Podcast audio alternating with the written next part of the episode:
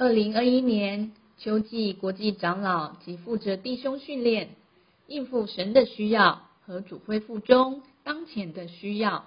第二篇生活应用，我们必须看见意象。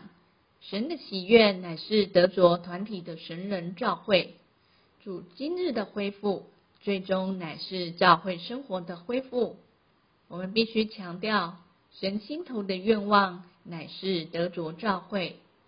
我们必须问问自己：我们每天的生活、购物等等，是教会的一部分吗？成为教会这个意向，必须支配、管制，并引导我们全部的生活。在教会生活中，我们都需要摆上一他连得进公用，以建造教会基督的身体。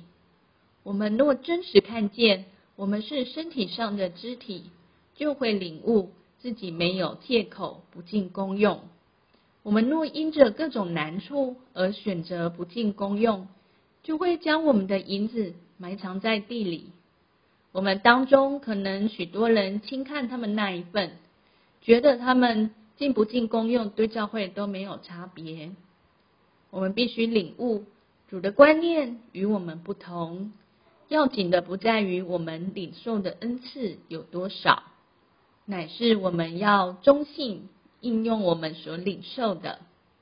而且无论我们才能大或小，我们天然的生命及其才干，都需要被十字架对付、被了结，并被带进复活里，叫我们有真实的功用。当众圣徒都这样尽功用。全教会就会是活的、活要且兴盛。